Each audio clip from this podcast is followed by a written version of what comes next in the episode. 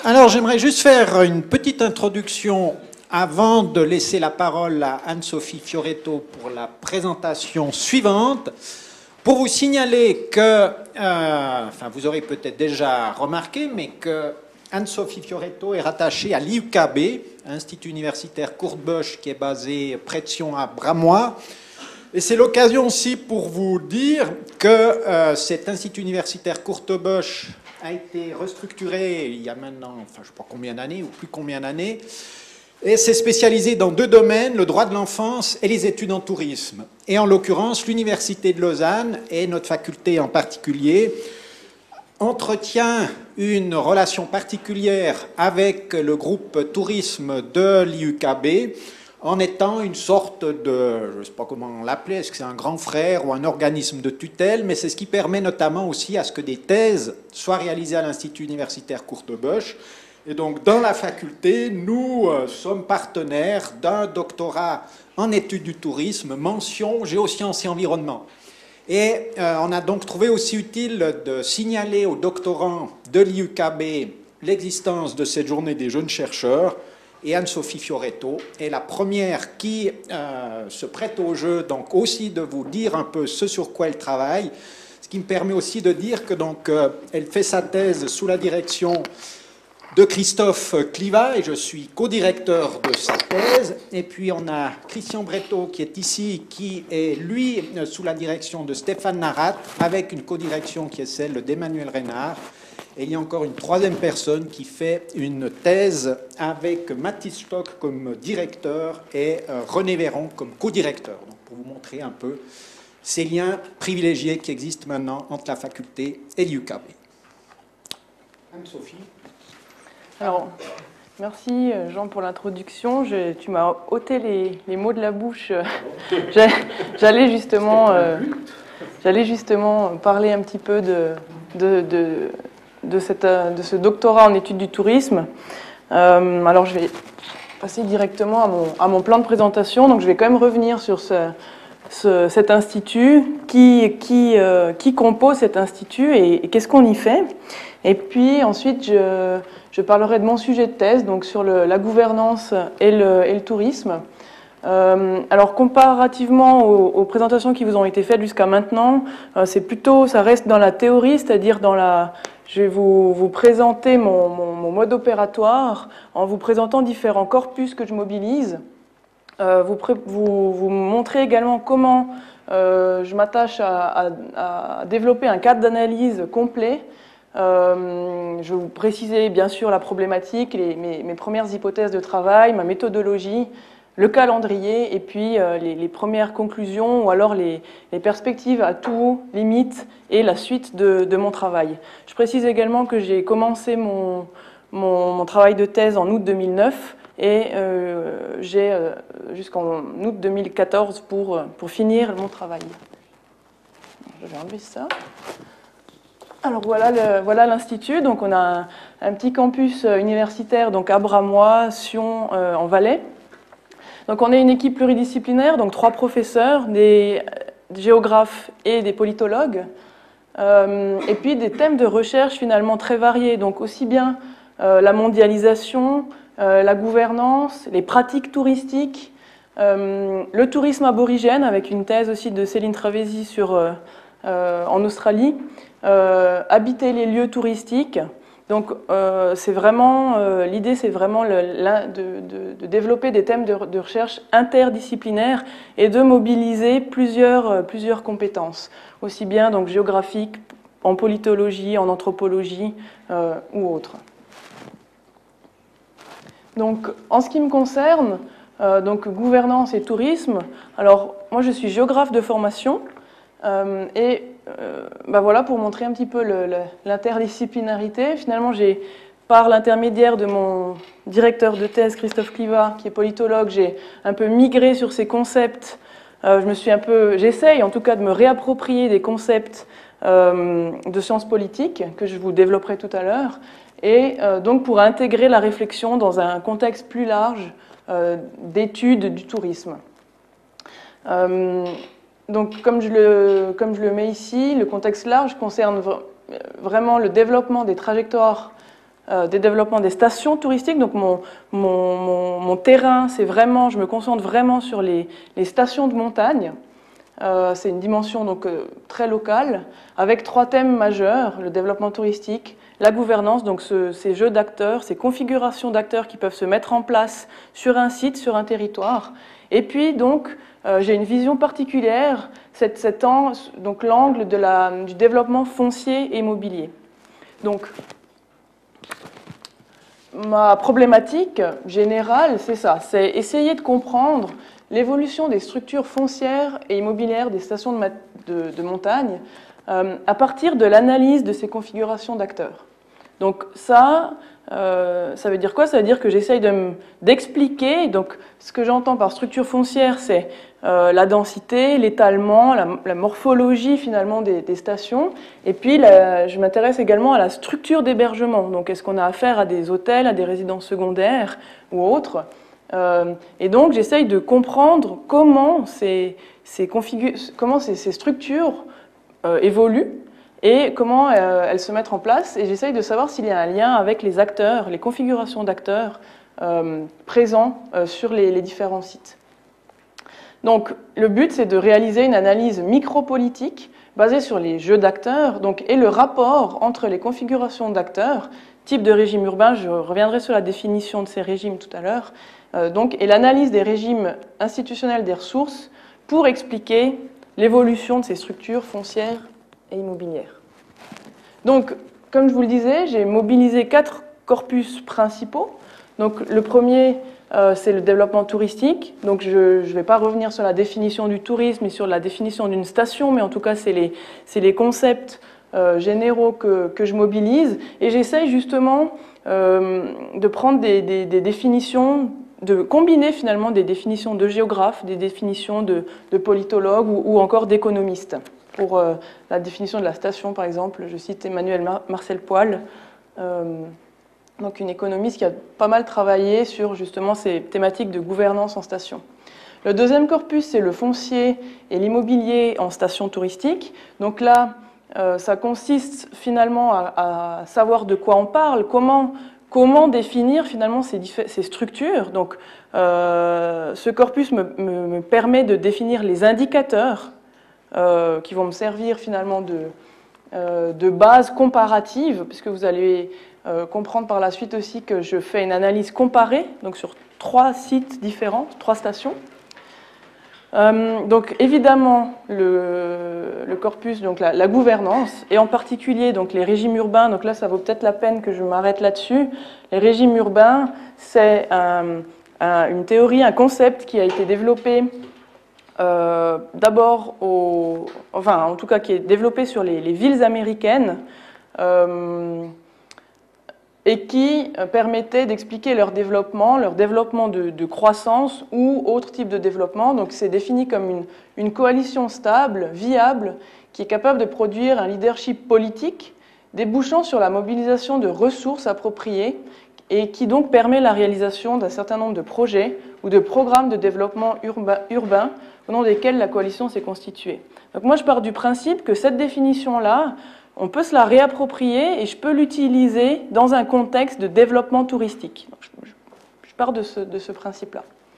Et le dernier corpus, c'est le, corpus des régimes institutionnels des ressources, qui, vous le verrez, me permet en fait de combler certaines lacunes euh, des trois autres euh, corpus mobilisés pour créer finalement un cadre d'analyse relativement complet et complexe et qui, selon moi, euh, me permet de prendre toutes les variantes en, compte pour pouvoir expliquer l'évolution de, ces structures.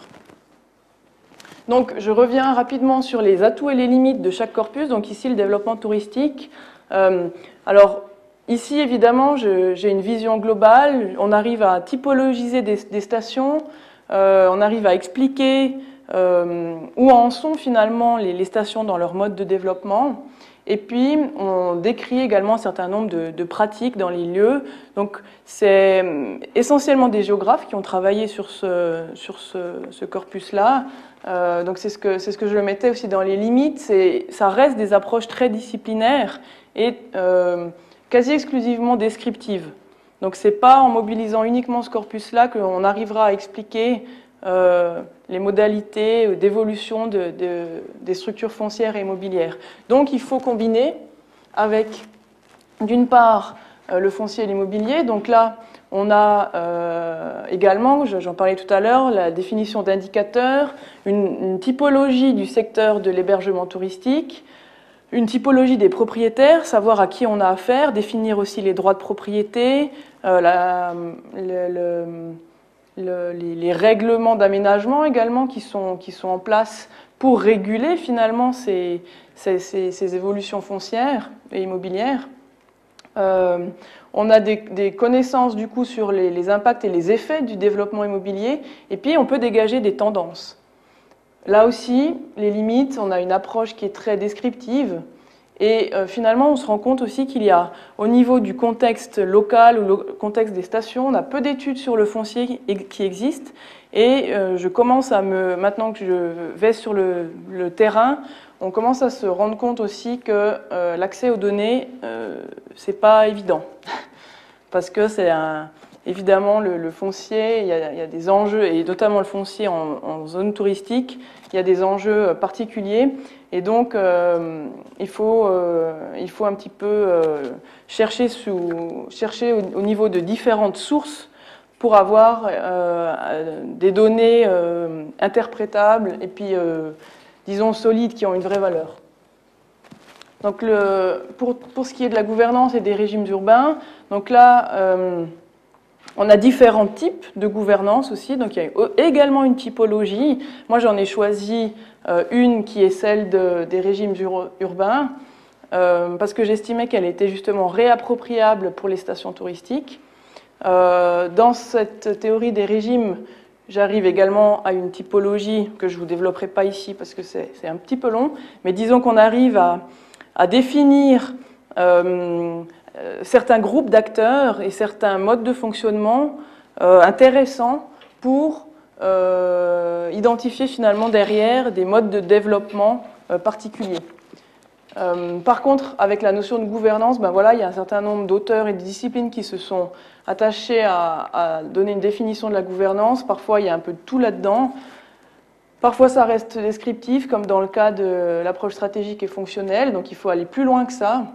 Et puis on se rend compte aussi que dans ces différentes approches, on a un contexte institutionnel qui est peu pris en compte. Et pourtant, euh, il est important, d'où ma volonté de compléter mon, analyse par le régime institutionnel des ressources, donc qui lui s'intéresse à, l'analyse complète des droits de propriété et des politiques, politiques publiques, à l'information générale, disons, sur l'état de la ressource, en l'occurrence la ressource sol qui m'intéresse ici, et puis euh, qui me permet de faire une typologie de, régime institutionnel euh, et de définir ce que j'appelle dans ma thèse l'arrangement local foncier de la station. J'y reviens tout de suite après.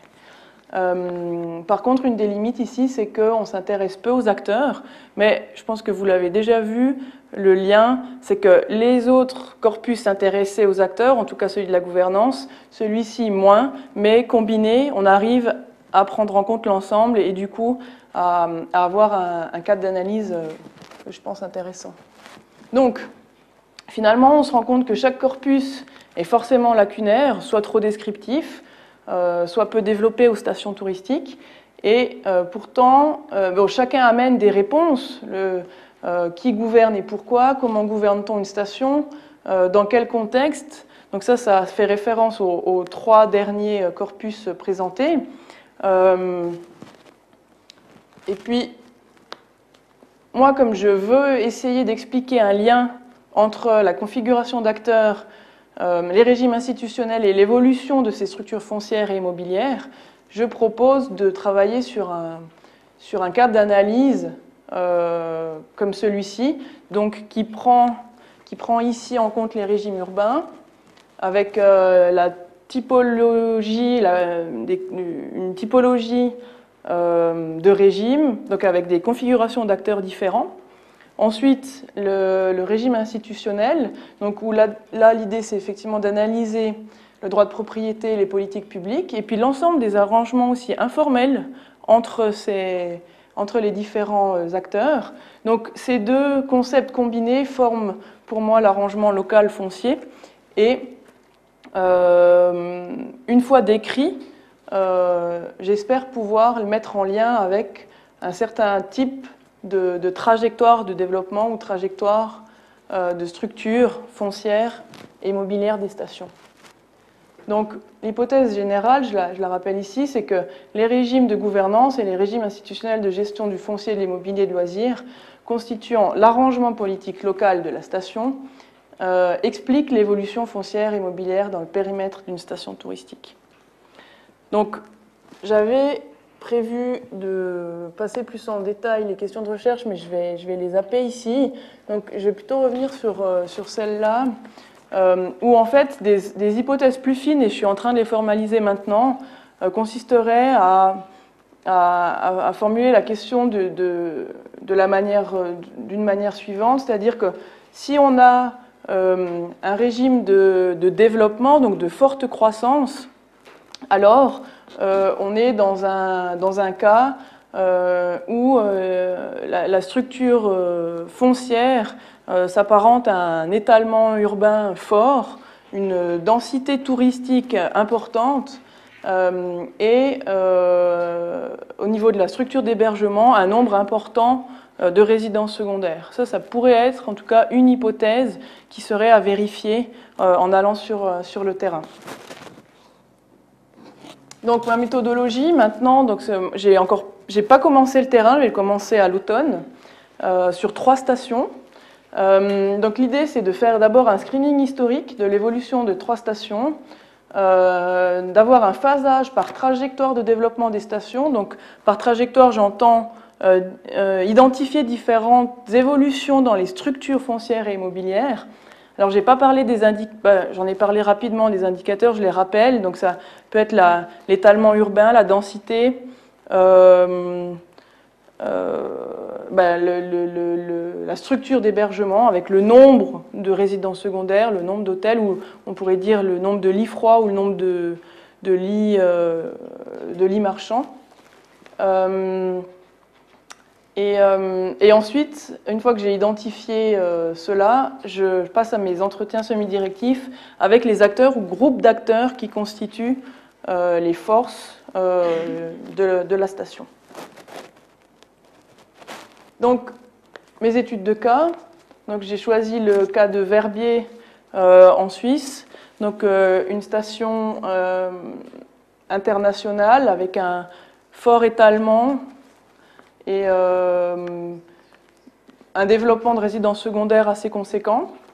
Euh, là, euh, je suis en train de migrer, donc on peut oublier l'exemple des arcs. Ça va être plutôt le cas de Montgenèvre dans les Hautes-Alpes pour avoir un cas d'une station en, en, évolution avec, je dirais, une mixité à la fois, enfin une évolution foncière importante et euh, une mixité dans le type d'hébergement actuel, ou un équilibre, disons, entre euh, résidence secondaire et hôtellerie. Et puis euh, Mont-Tremblant au Canada qui s'apparente à un resort avec beaucoup d'hôtellerie, une densité très faible et très forte, pardon. Et, voilà. Donc j'ai choisi ces, cas en fonction de la variable à expliquer. Donc, comme je le disais, en fonction d'une première analyse, disons, de ces structures foncières et immobilières. Euh, donc voilà au niveau de mon timing. Donc là, je suis en train de valider ce, cadre d'analyse et euh, je suis en train de déposer finalement le, projet de thèse final. Je vais passer dans la partie rédaction de mon cas théorique et puis donc euh, entrer dans le vif du terrain 2012-2013 euh, pour euh, justement aller réaliser ces entretiens euh, avec les acteurs de chaque station et puis finalement me concentrer sur la rédaction finale durant la, dernière année. Donc c'est un planning évidemment qu'on espère tenir, mais on verra bien.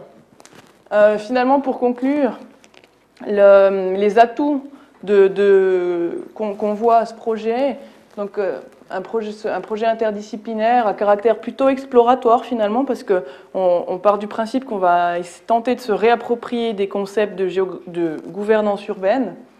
Euh, donc on va développer une nouvelle approche de la gouvernance en station. Euh, on, fait, on réalise également une analyse comparée donc pour essayer de monter en généralité. Puis l'autre point, c'était donc la définition de ce cas d'analyse euh, complet. Et puis les, difficultés, ben, c'est justement que ce cas d'analyse, il est plutôt complexe, donc il faut, avoir en tête les, différentes variables. Le choix des indicateurs dont je vous ai parlé euh, succinctement, euh, il reste encore à stabiliser, mais je pense que là, j'arrive à une trame qui est relativement stable. Et puis donc le, choix des études de cas qui a jusqu'à maintenant a beaucoup euh, évolué, on a beaucoup hésité, puis je crois que maintenant on arrive aussi à un moment où c'est stable, c'est stabilisé. La suite, euh, bah, préparer le terrain, stabiliser et affiner mes hypothèses de recherche, et puis définir la méthodologie de traitement des informations. Je crois que je suis arrivée au bout de mon timing, alors euh, je vous remercie. Merci encore pour l'invitation à cette journée euh, des jeunes chercheurs, et puis, et puis si vous avez des questions, je suis à disposition.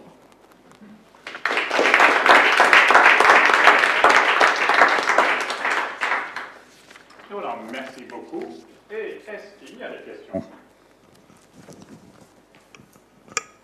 Quand vous parlez d'une station de montagne, ça c'est plutôt en direction d'une station de ski?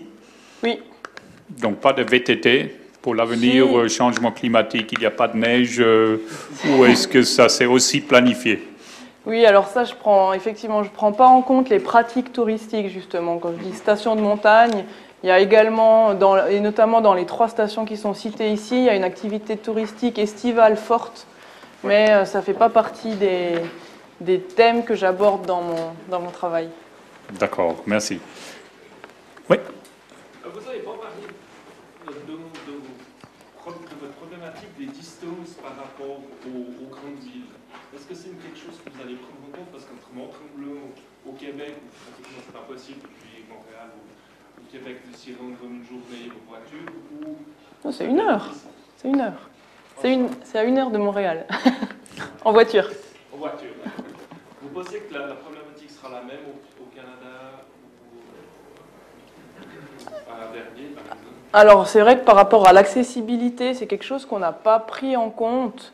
Euh, Maintenant, c'est vrai que quand je parle du contexte institutionnel, il y a, bon, il y a tout l'arrière-fond, l'arrière-plan, disons, qui est à prendre en compte. Peut-être que euh, peut-être qu'on se rendra compte que c'est quelque chose dans les, dans les politiques de développement qui ont été mises en place pour régler finalement, pour contraindre certains lieux touristiques, on se rendra compte que ça a, eu une, que ça a une implication, une importance. Donc si c'est le cas, je prendrai en compte. Mais a priori, euh, j'ai pas prévu de, prendre cette dimension-là en compte, non?